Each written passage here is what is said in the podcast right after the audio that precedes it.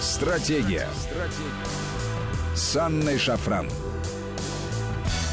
Добрый вечер, друзья. Это Вести ФМ, студия Анна Шафран. И сегодня с нами Сергей Судаков, политолог, американист, член-корреспондент Академии военных наук, ведущий радио Вести ФМ, программы «Теория империи», где мы проводим параллели между Древним Римом и Соединенными Штатами Америки. Слушайте программу по воскресеньям.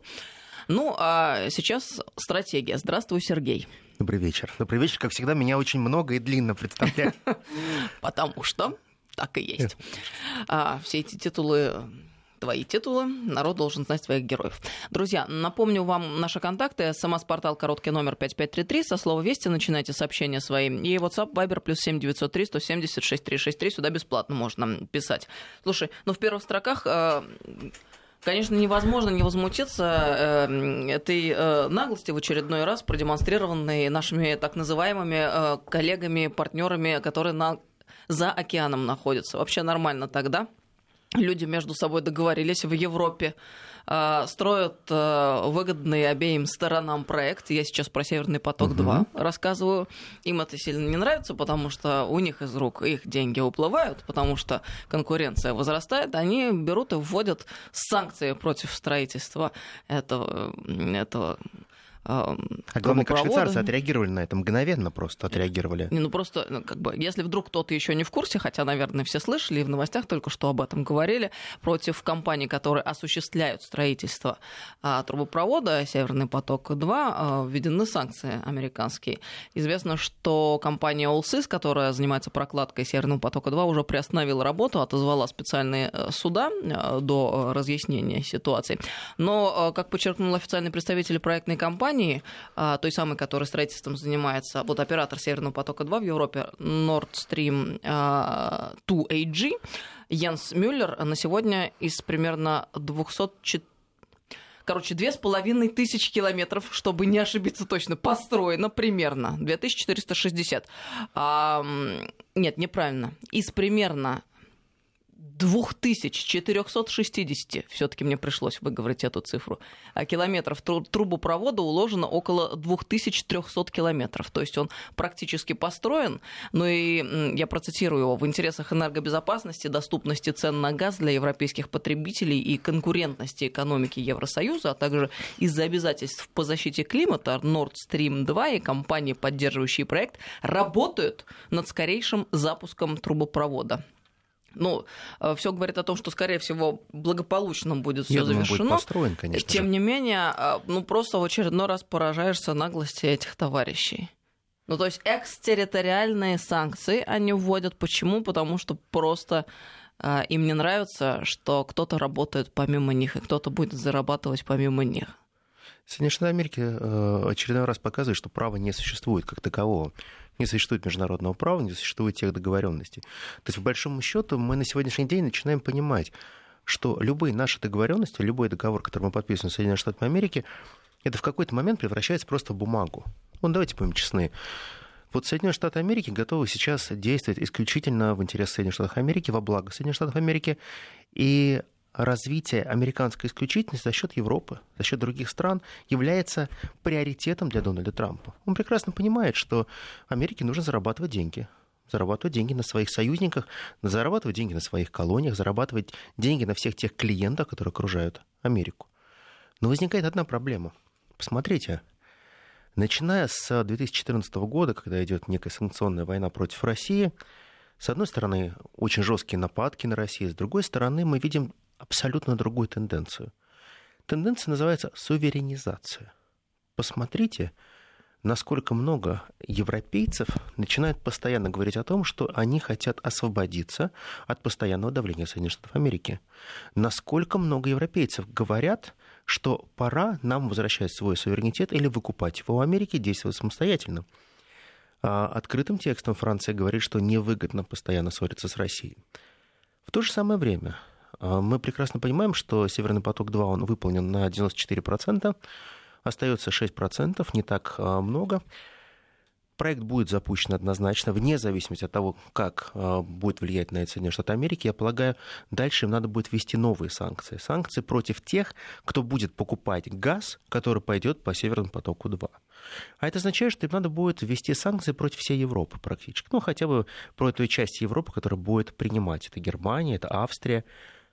А как будут относиться рядовые европейцы к тому, что американцы их будут заставлять платить в 1,8 раз больше, если они будут покупать американский газ? Наверное, не сильно их поддерживают. Потому что уже сегодня практически вся молодежь не поддерживают Америку. Они понимают, что американцы, они стали настолько имперски вычурны, что они ничего не боятся. Ты имеешь в виду европейскую молодежь? Да, европейская молодежь меняется. Дело в том, что они стали очень сильно считать деньги все. А в Европе жить не так сладко. Цены высокие, зарплаты невысокие, экономика не развивается какими-то высокими темпами. Но надо понимать одну простую вещь, что у Европы есть определенная подушка. Но эта подушка, она подушка безопасности, я имею в виду экономическая подушка безопасности, но она не безгранична. Она тоже достаточно ограниченная. И только при условии того, что мы даем им достаточно хорошие цены на энергоносители, они могут увеличивать э, свой суверенитет за счет конкурентоспособности своих товаров.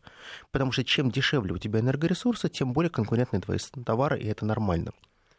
Ссориться с Россией – наверное, а, им не стоит. Но когда мы видим, что каждые полгода а, вся, а, весь Большой Европейский Союз единогласно поддерживает продление санкций против России, это означает одну простую вещь, что евробюрократия и обычные граждане, они живут на разных планетах. Они не понимают и не слышат друг друга.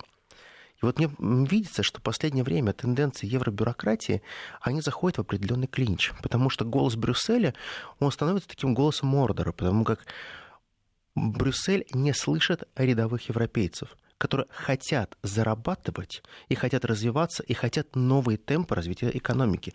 То, которое возможно тогда, когда есть хорошие добрососедские отношения с Россией.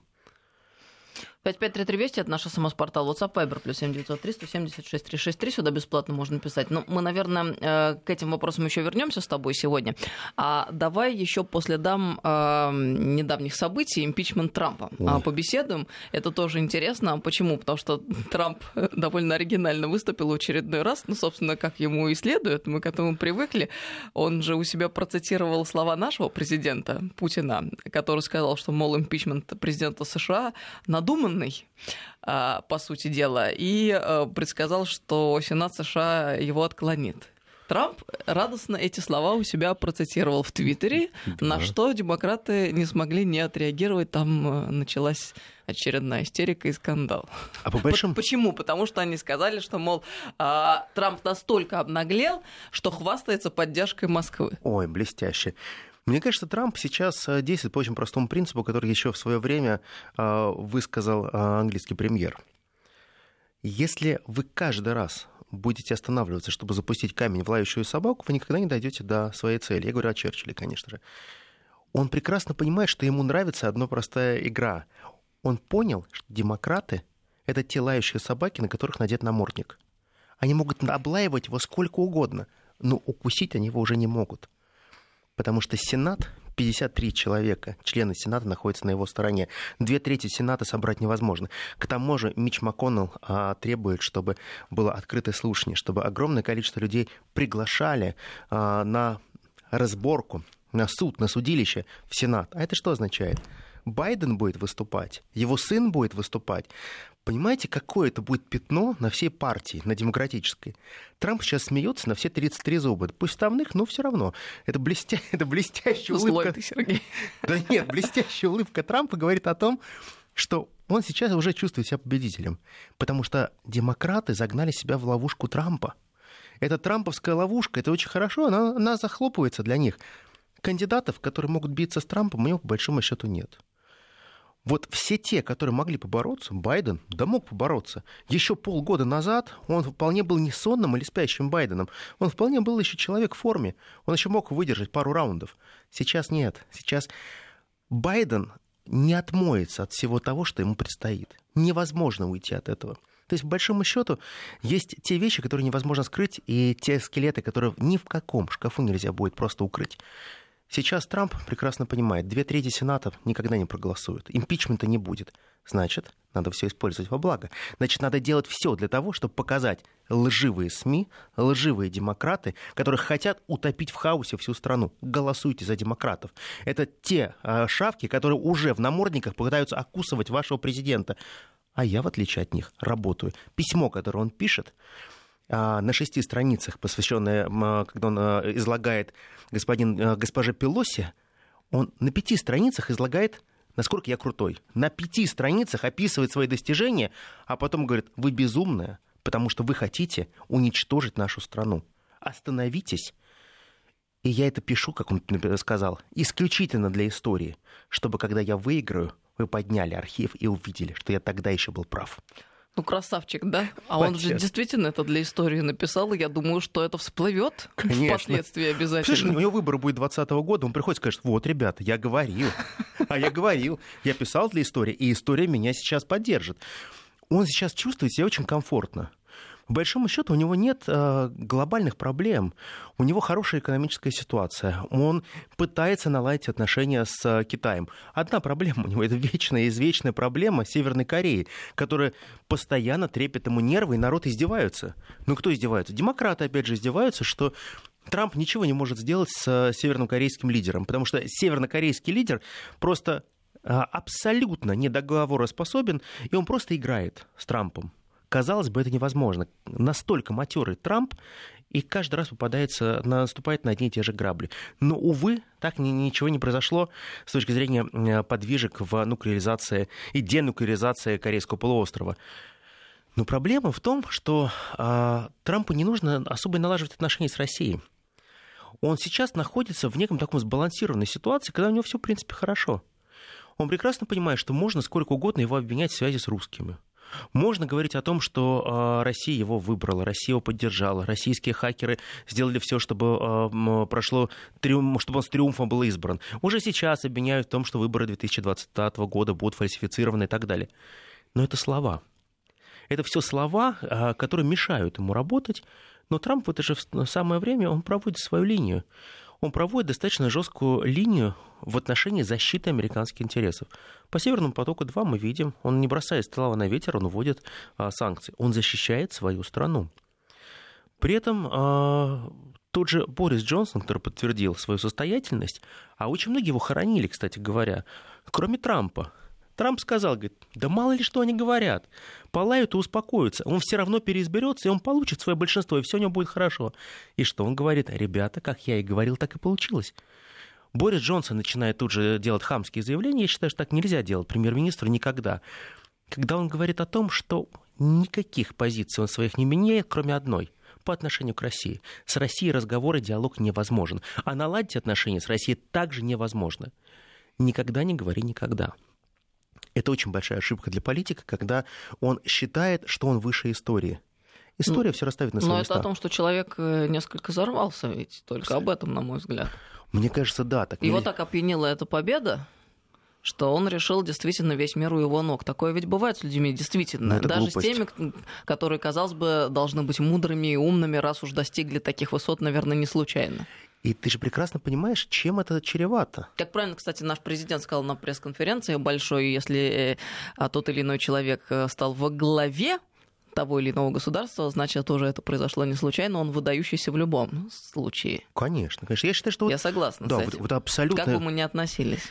А, если вот, знаете, э, я очень часто говорил про эту фразу «любимец фортуны». Вот в Риме же это очень было просто. Если ты первый, то неважно, насколько ты кровавый, неважно, каким образом ты пришел, ты первый. И если ты первый, значит, ты уже любимец фортуны.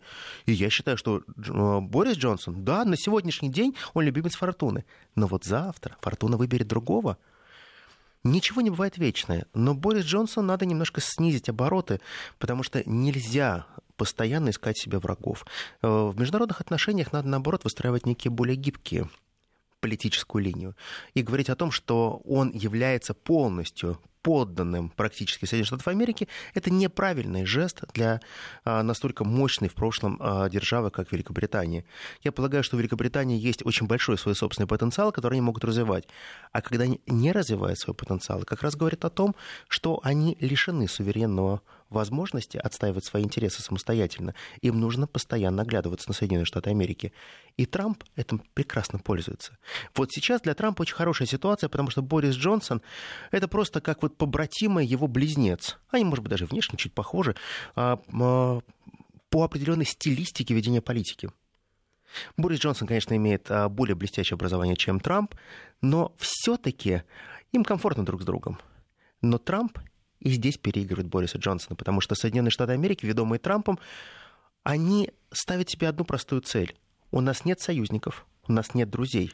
У нас действительно есть только интересы. И если вы стоите на нашем пути, мы будем делать все для того, чтобы уничтожить вашу экономику и сделать так, чтобы вы проиграли нам в неконкурентной борьбе. Самое главное условие, которое изменилось при Трампе, что свободной конкуренции, свободных рынков, закона как такового не существует. Право сильного. Если ты крутой и сильный, ты можешь делать абсолютно все, что угодно. Ты можешь налагать санкции, ты можешь закрывать и останавливать крупные проекты. Но по большому счету, я хочу отметить действительно одну простую вещь. Трамп – любимец фортуны но фортуна изменчива. Но, наверное, все-таки Трамп закрепил эту ситуацию, а не э, дал импульс я о том, что нет конкуренции, о том, что существует только право сильного. Или не совсем? А, Я полагаю, что это право сильного очень активно начинает пользоваться с 2012 года, не с 2008, как многие говорят. Мне кажется, что вот именно второй срок Обамы как раз а, а, пришел к тому, что Обама начинает ломать ситуацию. Он постепенно ее меняет и очень сильно меняет эту ситуацию. Он начинает создавать абсолютно протекционистскую политику, и он начинает создавать прецеденты, когда право перестает работать. Вот посмотрите, вот сейчас сколько раз мы говорим о договоре СНВ-3. Вот по большому счету, а что изменится от того, что Соединенные Штаты Америки не подпишут этот договор? Вот что изменится принципиально? Вот сейчас у нас есть определенный паритет. У нас есть определенное количество боеголовок у той и другой страны. В Америке больше, чем у нас. У них там под 6 тысяч, у нас под 4 тысячи головок боеголовок. А средств доставки у нас там порядка 850, у них там чуть больше тысячи.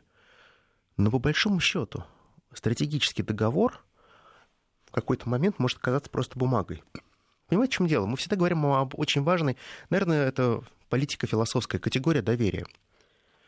Вот если Соединенные Штаты Америки перестали играть в доверие, то есть им не доверяют Китай, им не доверяют их э, партнеры и союзники, потому что вот посмотрите, э, та швейцарская компания, которая занималась строительством Nord Stream 2, она же зарабатывала на этом деньги.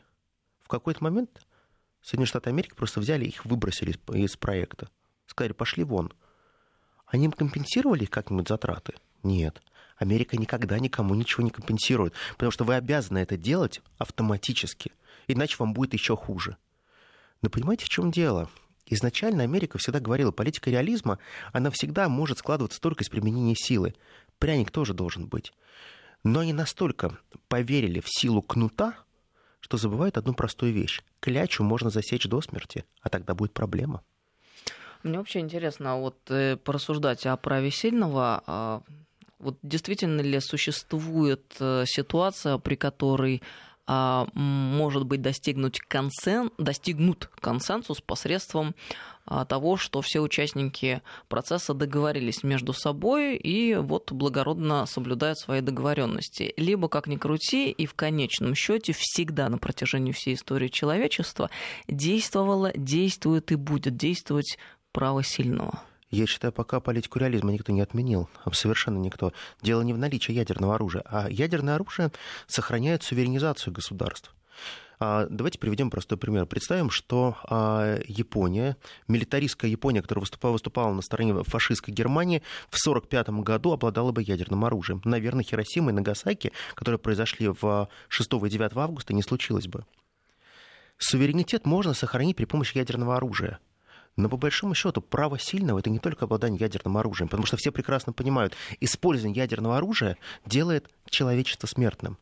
Значит, есть какие-то другие механизмы, которые являются сдерживающим фактором, которые должны ограничить этого сильного. И я полагаю, что мы вполне можем найти инструменты, как сдержать такую сильную державу, даже как США.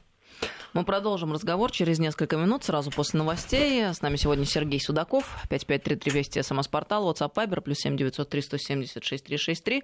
А сюда бесплатно можно писать. Телеграм-канал нашей радиостанции называется Вести ФМ+, слитно в одно слово.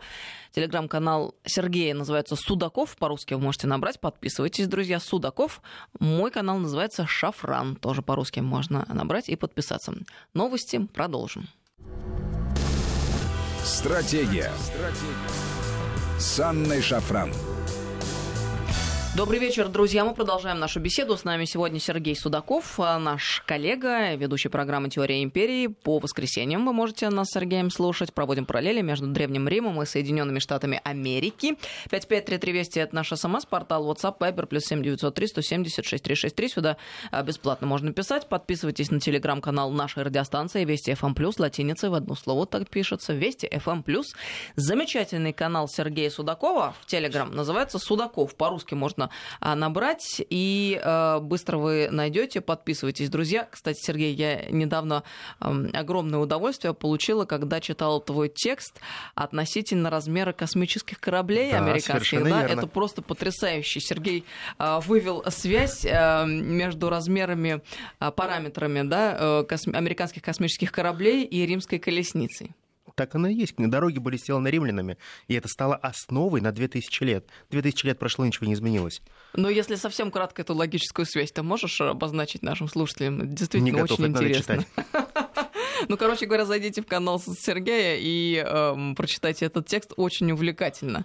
То есть э, тут речь идет о том, что это связано с дорогами, с железными дорогами. Железные дороги идут от Основа римских всего дорог. колесница, ось колесницы, которая проходила, вот это именно ось колесницы, через 2000 лет прошла, эволюционировала и привела нас к тому, что сегодняшние все железные дороги в англосаксонской системе, в Америке, они зависят напрямую от, грубо говоря, размера крупы крупа одной лошади или двух, точнее двух. Вот ровно там, где могут пройти две лошади, вот это и является тем расстоянием, колесной пары, которая существует и по сегодняшний день. 2200 лет без перемен. Ну, потрясающе. Короче говоря, об этом читайте в Телеграм э, у Сергея Судаков еще раз. Мой канал называется «Шафран», тоже по-русски можно набрать и подписаться. Но мы с тобой перед уходом на новости говорили о, о праве сильного, которое действует в да. государственных, э, межгосударственных взаимоотношениях, и э, о том, насколько оно актуально, и всегда ли действует только оно.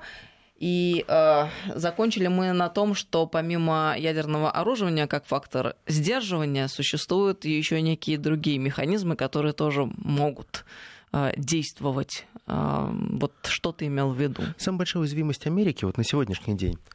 Вот многие говорят, Америка неуязвима. Америка это такой просто вот гигант, э, это некий такой титан, который стоит во главе всего мира. Но по большому счету Соединенные Штаты Америки начинают получать свое влияние только тогда, когда заканчивается Первая мировая война, они выходят победителями, в кавычках победителями из этой а, войны, когда в 16 году они входили в войну, их бюджет был минус 2,5 миллиарда, которые они должны были всему миру и особенно Европе, а когда они в 19 войну году заканчивают, оказывается, что вся Европа им должна еще 5 миллиардов деньги. Деньги — то, что позволило Соединенным Штатам Америки иметь определенное могущество. Когда они выходят после Второй мировой войны вторыми победителями, они опять же выигрывают экономически очень сильно. Они вывозят к себе ценнейшие, раритетнейшие вещи со всего мира. Они вывозят огромный золотой запас, якобы на временное хранение. Конечно же, временно а, потом оказывается на долгие-долгие десятилетия.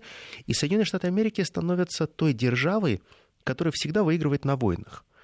Соединенные Штаты Америки, они как Рим всегда растут, они играют в большую войну, но именно война в своем случае и убьет Римскую империю. И та война, которая ведет Соединенные Штаты Америки по всему миру, пытаясь навязать свои правила игры всему миру, она их подставит очень сильно. Дело в том, что когда мы говорим о суперстабильной экономике Америки, мы забываем одну простую вещь, что очень много уязвимостей. Китай. Это очень важная уязвимость Америки. Дело в том, что тот товарооборот, который существует сейчас с Китаем, позволяет Америке достаточно хорошо и эффективно использовать свои внутренние ресурсы.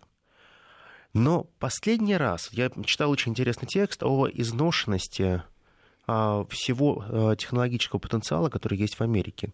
К 2030 году нужно будет порядка 62% всех, ну, грубо говоря, станков, а, всех крупных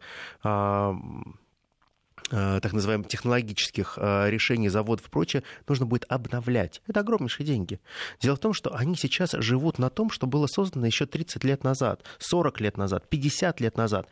Но этот запас прочности, он рано или поздно закончится. Дело в том, что Соединенные Штаты Америки научились очень правильно распределять внутреннее потребление. Нам, кстати говоря, надо этому научиться у американцев. Я полагаю, что те внутренние потребления, которые мы сейчас а, у себя восстанавливаем, это очень важно для нас.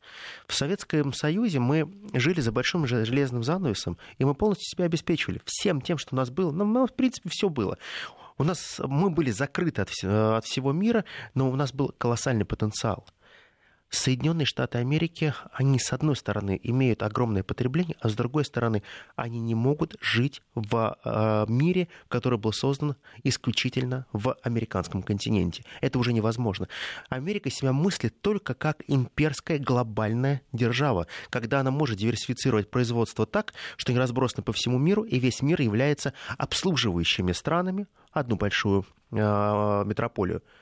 Но сейчас мы видим, что постепенно начинают огрызаться разные союзники. Они начинают э, проявлять неуважение к большому патрону. Китай спокойно бросает перчатку в лицо Америки, и Америка принимает этот вызов. Да, это торговая война. И Америка начинает отступать. Мы видим, что она слаба. Она не готова биться до конца, до последней капли крови с Китаем. Америка на сегодняшний день похоже на очень большого неповоротливого увольтня, который пытается сохранить свое превосходство. Но превосходство иногда выигрывают более шустрые, более юркие, более адаптивные страны. Но сейчас Соединенные Штаты Америки полагают, что с 90-х годов ничего не изменилось, а перемены произошли колоссальные. Быть гегемоном Америка может, лидером уже никогда. С, начиная с 90-х годов Соединенные Штаты Америки настолько перестали быть лидером и перестали вести за собой страны, что ненависть и неприятие Америки становится колоссальным. А еще раз, э, гегемонный лидер, если говорить об этих понятиях, что ты вкладываешь? То есть лидер это э, тот субъект, который предполагает какое-то идейное первенство, да, э, как субъект, который воодушевляет, предлагает ценности общие для всех участников процесса. А Я лидер, правильно понимаю? Совершенно верно. Лидер для меня прежде всего это понятие так называемых переговоров с э, не нулевой суммой, а с позитивной. Выигрываю я, выигрываешь ты. Это нормально. Мы все в плюсе, мы идем вместе, и мы все зарабатываем. Но Америка предлагает другую игру. Америка предлагает игру в гегемона. Гегемон — это означает «я зарабатываю, а ты проигрываешь». «Я зарабатываю, а ты играешь с нулевой суммой, и для тебя это уже выигрыш». А в чем же мой выигрыш, если я ничего не заработал? Если я в минусе? Соединенные Штаты Америки забыли одну простую вещь они, очень, они всегда, Соединенные Штаты Америки, были нацией адвокатов, они были нацией переводчиков, огромнейшее количество адвокатов и юристов, которые воспели эту страну. Но переговорный процесс на том и строится, что очень хорошо, когда есть стратегия win-to-win, когда все выигрывают, хоть в маленьком, но плюсе остаются. Давайте посмотрим все те страны, с которыми ведет а, тесные отношения Америка, насколько они выигрывают. Посмотрите Европу. Европа давно перестала выигрывать в отношениях с Соединенными Штатами Америки. Европа, наоборот, проигрывает и играет с нулевой суммой. Посмотрите а, на Индию. Индия перестала быть выигрышей. Китай пока выигрыши. Но Америки хотят перевернуть эту пирамиду и сделать так, чтобы Китай проигрывал. Но постепенно мировое сообщество оно начинает уходить от того, что называется гегемонизация всего мира возникают новые центры силы. Возникают такие центры силы, как Индия. Мы не, про нее не говорим, но Индия это, имеет колоссальнейший потенциал. Китай, конечно, это мощнейший потенциал. Россия. Понимаете, в чем дело? Вот Россия у нас очень часто наши обыватели говорят, да, у нас есть нефть, газ, лес, руда, мы все это продадим. Неправда. У нас колоссальнейший есть потенциал того, что мы можем делать у себя внутри страны. Мы можем развивать свою экономику немножко по-другому. Диверсификация экономики как раз построена на том, что, посмотрите, стали действовать санкции, и эти санкции заставили нас увеличить долю внутреннего потребления. У нас стало огромное количество товаров, которые мы производим, мы перестали их закупать за рубежом, а мы сами это делаем. Вы помните, как в советское время, какое количество товаров и услуг мы покупали в Румынии, в Венгрии, в Польше, нам нужна была эта валюта. На сегодняшний день у нас нет необходимости в глобальной валюте. то есть в американском долларе. Мы вполне можем играть на неких других валютах. Самый большой удар для Америки – это э, подрывная деятельность относительно их валюты. На сегодняшний день они являются гегемоном, который навязал свою валюту как единственное платежное средство, которое принимается во всем мире. Но любое платежное средство строится на доверии. Понимаешь, в чем дело? Можно либо ты доверяешь, либо нет. Как и в человеческих отношениях. Человек может быть самый замечательный, самый, самый превосходный, но если ты ему не веришь, ты вряд ли с ним будешь иметь дела. Тебе будут убеждать, что он самый хороший, замечательный, но ничего не получится. Последние 10 лет Соединенные Штаты Америки уничтожают понятие доверия в международных отношениях. Соединенные Штаты Америки перестали действовать по принципу равноправных партнеров. По большому счету для них партнерство это стало звуком. Британия партнер, да Британия первая, кто их предаст, когда это нужно будет. Мы видели тысячи исследований, которые показывают о том, что британцы никогда не будут настолько верны. Мы говорили с тобой о том, что насколько американские союзники готовы их поддерживать, если даже начнется война, не готовы их поддерживать. А по большому счету, в чем глобальная власть Америки? Только в умении наказать людей – в умении наказать другие государства, заставить их сделать что-то, сломав их через э, колено их экономику. А ломая экономику, вводя санкции, Америка никогда не ломает элиты. Америка всегда ломает благосостояние простых людей. Ведь те санкции, которые вводятся американцами, они прежде всего ложатся на плечи простых людей.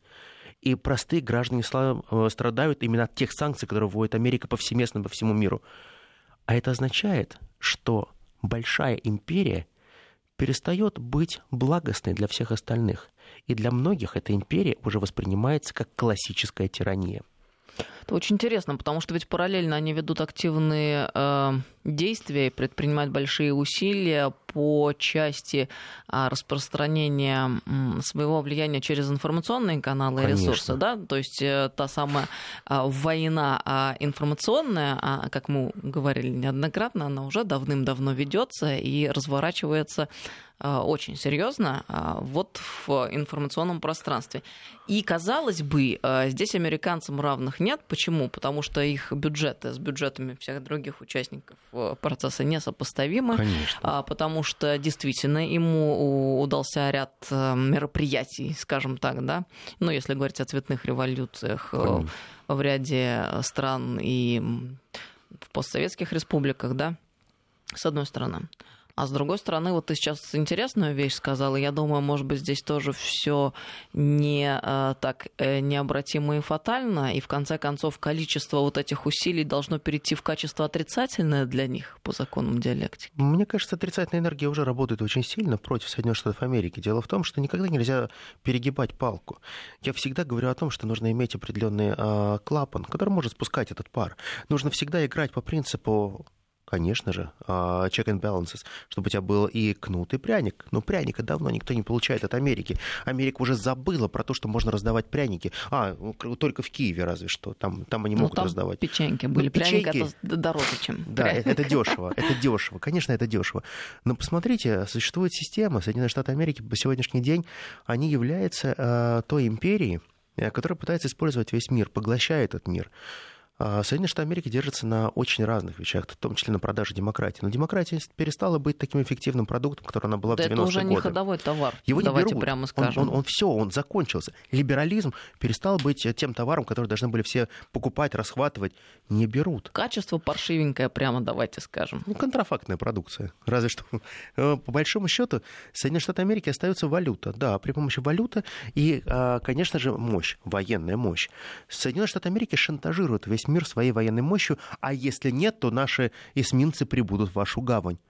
Хорошо, пусть прибудут. Что дальше? Вы объявите войну всему миру, а когда вы объявите войну всему миру, чем это чревато?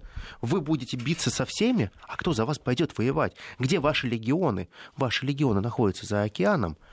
И самое главное, что такое победа для Америки? Победа для Америки – это сохранение позиции гегемона и уничтожение других центров силы. Ну, центры силы вам надо тогда начинать уничтожать с Индии и Китая, точнее сказать, с Китая и Индии, потом России. Но вы же прекрасно понимаете, что физически это невозможно. Если вы захотите развязать войну с ядерной державой, человечество просто умрет. И вы на это не пойдете. Вы готовы устраивать так называемые показушные акции. Вы готовы подвигать НАТО к границам России, чтобы запугивать Россию. Вы готовы рассказывать разные сценарии захвата России, насколько вы можете быстро обезвредить э, Россию, насколько вы можете э, вырвать когти и зубы у нашего медведя. Вы можете об этом что угодно говорить. Но суть состоит в другом. У вас сейчас очень большие проблемы переходного возраста. Вы сейчас живете в возрасте превосходства. Это самая большая проблема. Потому что возраст превосходства, и многие переживали нации. Даже многие люди по сегодняшний день еще не вышли из этого возраста превосходства. Но это тот возраст превосходства, который приведет вас к ошибкам и гибели. Потому что когда человек считает, что он круче всех, он обязательно споткнется. Так вот сейчас этот огромнейший гигант, огромнейший титан, он споткнется – на очень маленьких ошибках, которые они совершают уже сейчас. То есть, по большому счету, то количество врагов, которые они создали себе за последние 12 лет, это будут все те, которые будут кричать, когда Америка споткнется. Все они скажут, падающего толкни. А кто протянет им руку помощи? Вот это вопрос. Дело в том, что так называемые союзники э, США, которых как бы считается много, и которые как бы считаются сейчас э, с Америкой. Де-факто это никакие не союзники, это те самые э, участники, о которых ты говоришь. Совершенно. Чуть что случится не то, они первыми бросят и первыми уйдут. Потому что э, то качество, в котором предлагается быть союзником со стороны Штатов, оно не может э, уважающего себя субъекта строить. Понимаешь, очень важно равноправный бизнес, равные права. Это значит равная заработок от тех проектов, которые мы реализуем по большому счету, вот то, с чего мы сегодня начали, Nord Stream 2, Северный поток-2. Европа выигрывает. Европа становится а, более конкурентоспособной. Америке это не нужно. Америке нужно продавать свой газ. Америке нужно продавать свои товары а, в Европу.